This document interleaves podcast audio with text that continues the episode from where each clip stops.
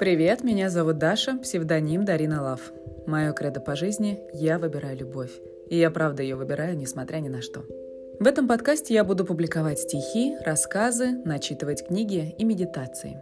А еще в планах делиться техниками красивого звучания – Знаю, что это довольно обширный контент, но поскольку я больше четырех лет работаю на венгерском телевидении ведущей новостей и больше шести лет играю в театре, то это то, что я могу и умею делать.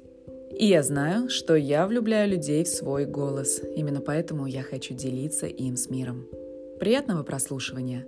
Подписывайся на мой инстаграм, я укажу его в профиле, чтобы познакомиться со мной поближе.